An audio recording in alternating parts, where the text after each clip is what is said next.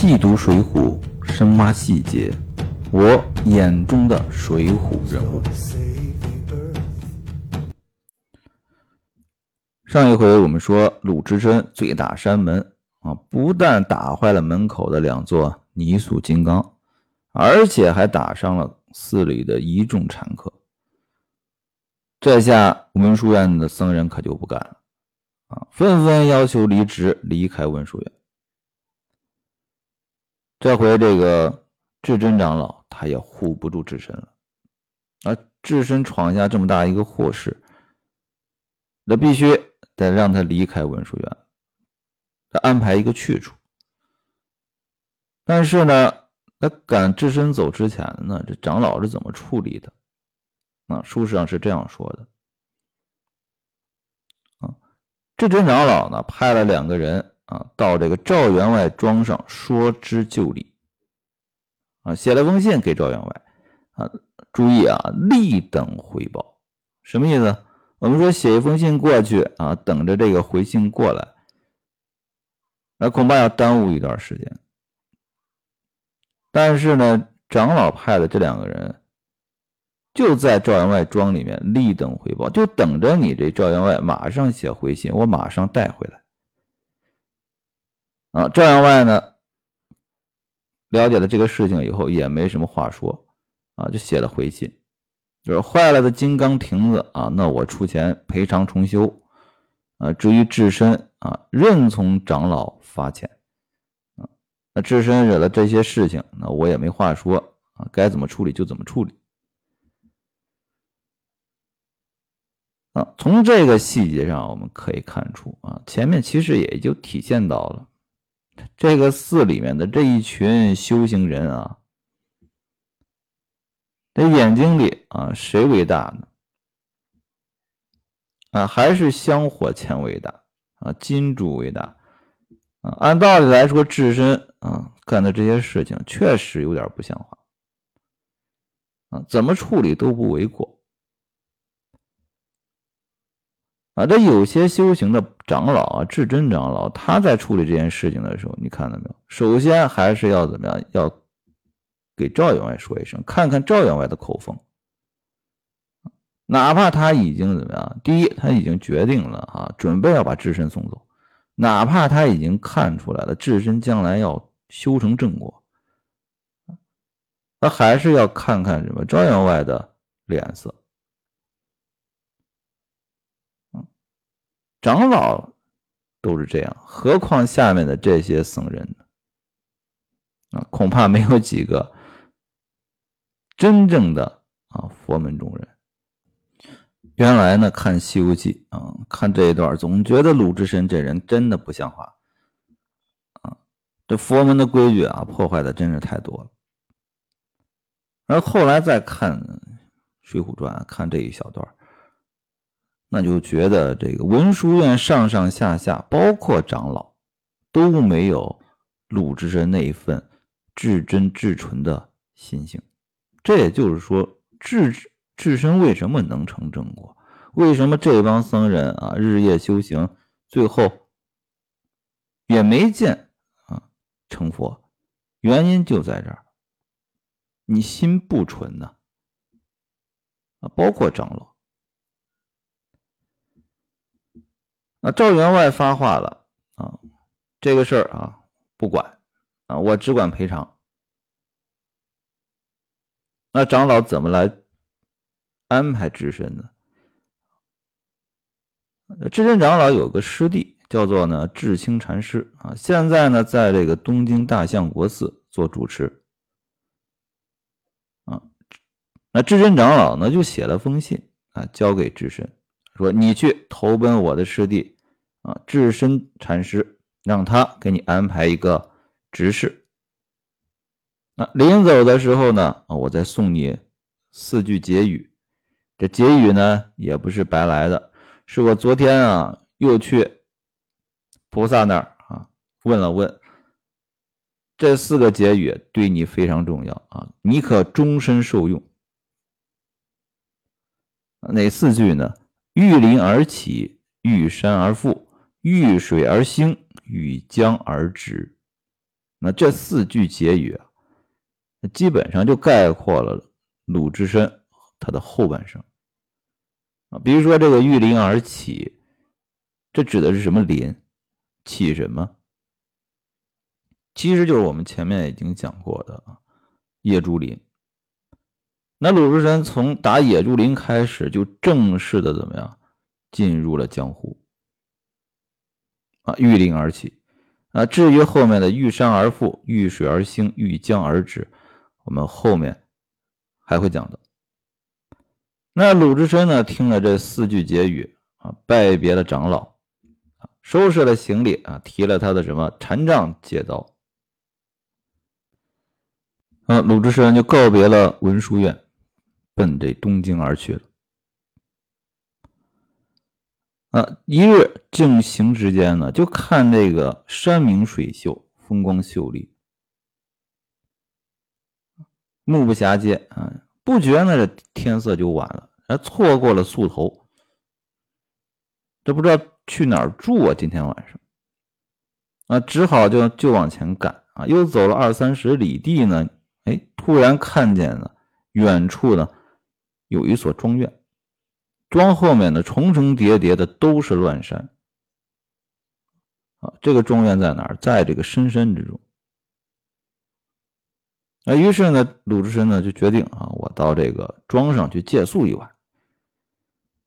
啊，到了这庄前呢，就看见就十个这个伙计们啊，在那儿急急忙忙的啊，搬东搬西的，忙活着呢。那鲁智深呢，来到这庄前，啊，与庄客啊行了个礼。啊，庄客就问了：“哎，和尚，你这么晚了，来我庄上做什么？”啊，我们看智深是怎么说的啊？小僧赶不上宿头啊，欲替借贵庄投宿一宵啊，明早便行。啊，听这个鲁智深说的话啊。这完全就不像他平时说话的口气，那非常逗啊！这明明就是鲁智深怎么样装出来的啊！我现在是个出家人啊，我说话得怎么样？得讲分寸呢啊！我因为在不讲分寸，在文文殊院是不是被长老处罚了一顿？啊，现在我得学乖一点。那庄客一听啊啊！我庄上今夜有事，歇不得。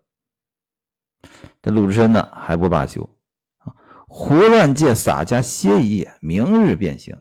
啊，对比刚才那句话啊，啊，又开始出这个他的口头语洒家了啊，这个语气就开始慢慢的怎么样，又回归了。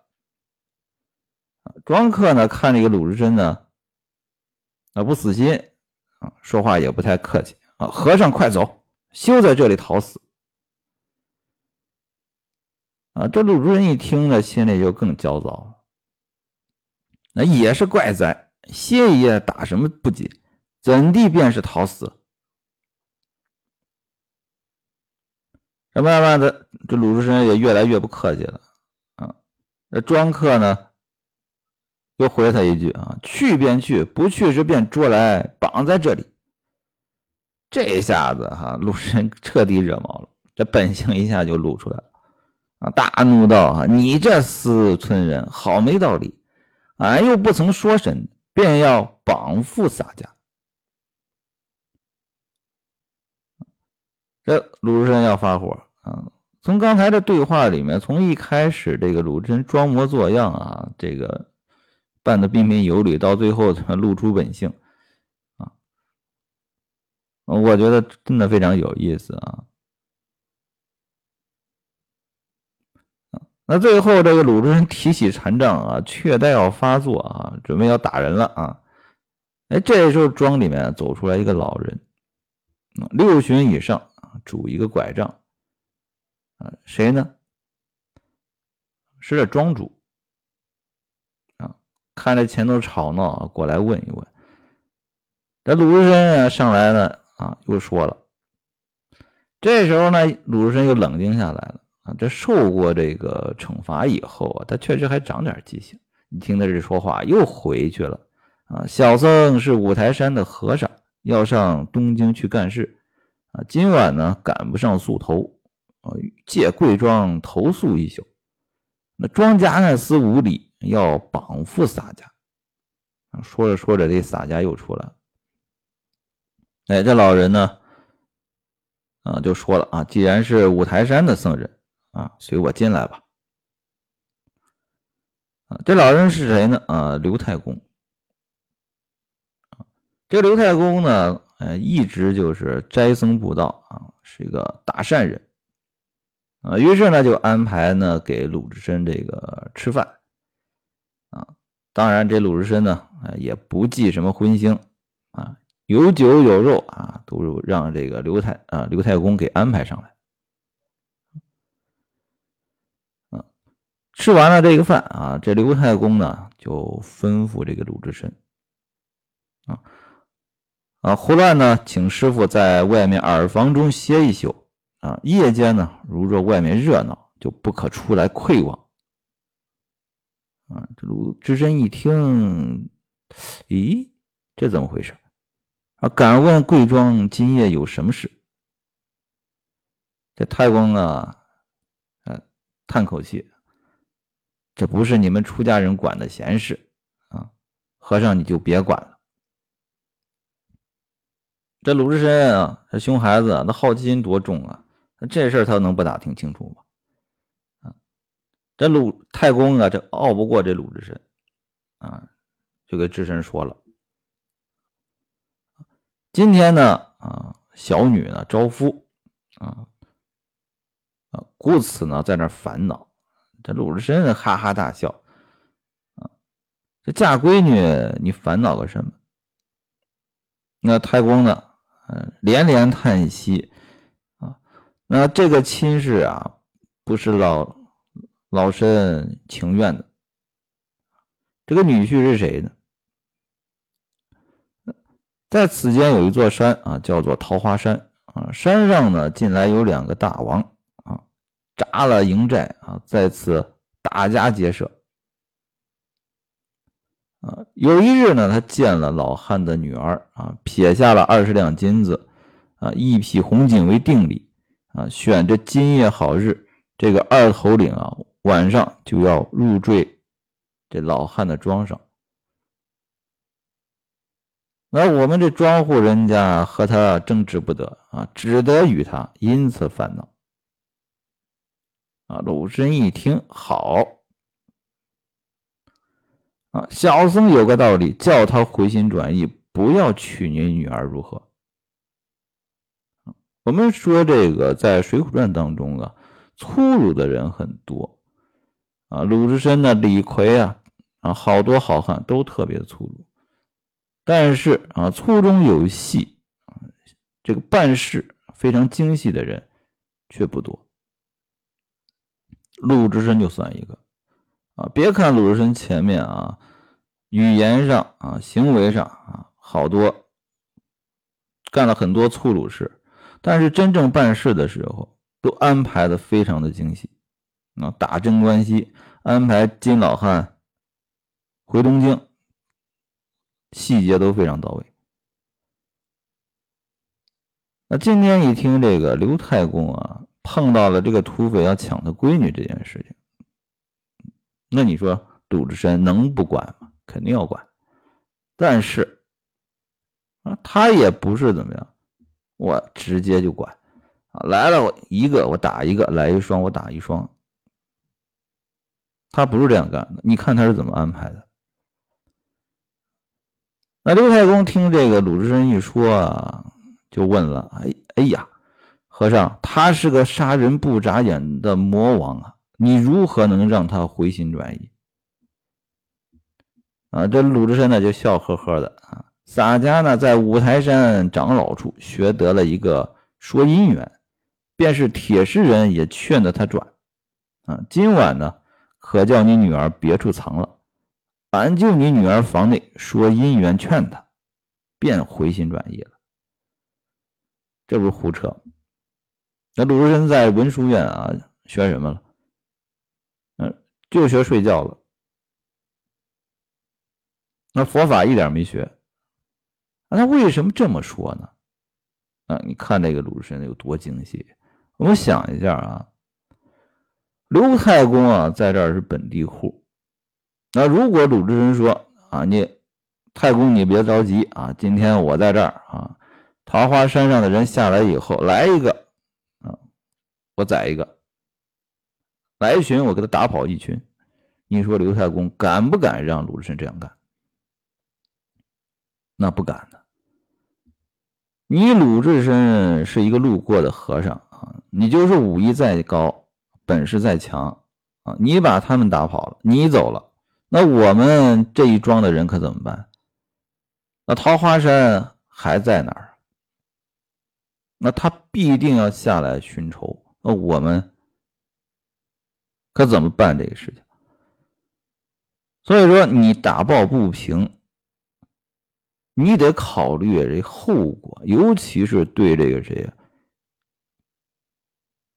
被你救这人，他会碰到什么后果？那我们说见义勇为是不是美德？是美德，但是你得动脑子啊！有很多好事变成办成坏事的，有很多，有很多时候我们在站对方的角度考虑，而不是说我帮你了，你还要怎么样？那鲁智深想的就很细，他如果说真的要帮这个刘太公去打架，这刘太公是断断不肯让他这样干的，所以说他这个这脑子一转啊，生了这个主意啊，熊孩子这脑子就是好使。这刘太公一听，哎呦，这和尚还学的有这个本事啊，能把人劝的向善啊，那最好。啊，不动干戈嘛。但是呢，他又不放心，还嘱咐了这个鲁智深一句：“啊，好，确实很好，只是啊，不要捋那胡须啊，千万不要给这个山上的土匪啊搞毛躁了。”啊，这鲁智深呢，哎，顺坡，哎，还。劝了这个太公一句：“啊，洒家的不是性命啊，你只依着俺行，并不要说有洒家。”他还给太公啊玩了一个心计啊！你看我的命不是命，我难道不怕自己不怕自己把命给丢了啊？你只管按我说的做，千万不要把我给供出去了啊！于是呢，这太公就听了鲁智深的。到了晚上呢，这个太公啊安排了这个宴席在院子里面，然后鲁智深呢就来到这个太公女儿的绣房，把这个借刀啊、禅杖都依在这床边，啊，脱的赤条条的啊，跳上床就坐着。那一时间呢，就看这个庄外啊，远远的啊，四五十个火把啊，照耀的如同白日。啊！一簇人马就飞奔到庄上来了。谁来了？桃花山上的二当家的来了。这大王来了，这个庄前啊，下了马啊，众喽啰呢就簇拥着啊，二当家啊，就见这刘太公。这刘太公心里慌啊啊，连忙这亲捧台盏啊，斟下一杯好酒，就跪在地上。啊，这二当家呢还挺识礼数哈，你是我的丈人啊，如何到跪我啊？快起来！嗯，这刘太公还谦虚啊，老汉呢只是大王治下管的人户啊。这大王呢呵哈大笑啊！今日呢我入赘你家啊，你就是我的丈人啊，切莫行此大礼了。啊，于是呢，这太公呢就把这个二当家啊喽啰们就引到这个宴席上吃酒。二当家呢哪有心思吃酒啊？我先与我那夫人啊先见个面啊，再来吃酒未迟。啊，太公一想啊，也行啊，让这个和尚啊先劝一劝他啊。搞不好就劝的回心转意了。啊，于是呢就亲自呢举着蜡烛，主带着这个二当家的啊转入这个屏风背后，直到这个新人的房前。啊，太公这一指啊，这就是了。啊，于是呢，太公就拿了烛台啊，一溜烟的跑了。那二当家呢，这推开房门呢，看屋里面什么黑洞洞的，这心里还搁那想呢。啊，我看这个丈人家啊，也挺会持家的，这屋里呢也不点个灯，啊，让我那夫人呢黑地里坐着，啊，明天叫小喽啰们从山寨里啊扛一桶好油。给他点一点，这二当家的这这这脑子也真是够简单的啊！这鲁智深呢在哪儿呢？在这床上坐着呢啊，听着这二当家呢在那嘟囔啊，心里好笑啊。那二当家啊摸进这房中啊啊，嘴里呢叫着啊娘子啊，如何不出来接我啊？休要怕羞啊，我明天就让你做我的压寨夫人。呃，一头叫着娘子呢，一头就往这个床上去摸，啊，正好呢就摸着鲁智深的大肚皮，啊，鲁智深啊，就是揪着他的头巾啊，带着这个发髻啊，揪住一把就摁在地上，右手呢捏起拳头啊，噼里啪啦啊，一顿乱拳打。那众喽啰和这个刘太公啊，在外面啊，只听在这屋里面噼里啪啦的，然后二当家呢又哭又叫啊，叫什么救人啊，救命！嗯，刘太公和小喽啰们啊都惊呆了。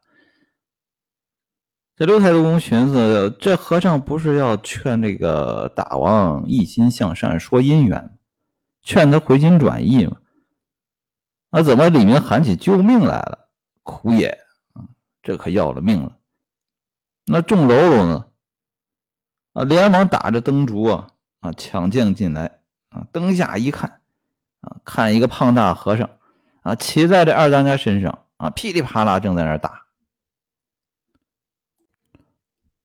刘太公一看啊，心里只管叫苦，完了完了，这下子可把这桃花山上的。强人们给得罪了，我这庄子啊，恐怕是保不住了。那鲁智深啊，能不能护得住这刘太公的庄园呢？这鲁智深后续该怎么处理这桃花山上的二当家的呢？啊，我们下回来说。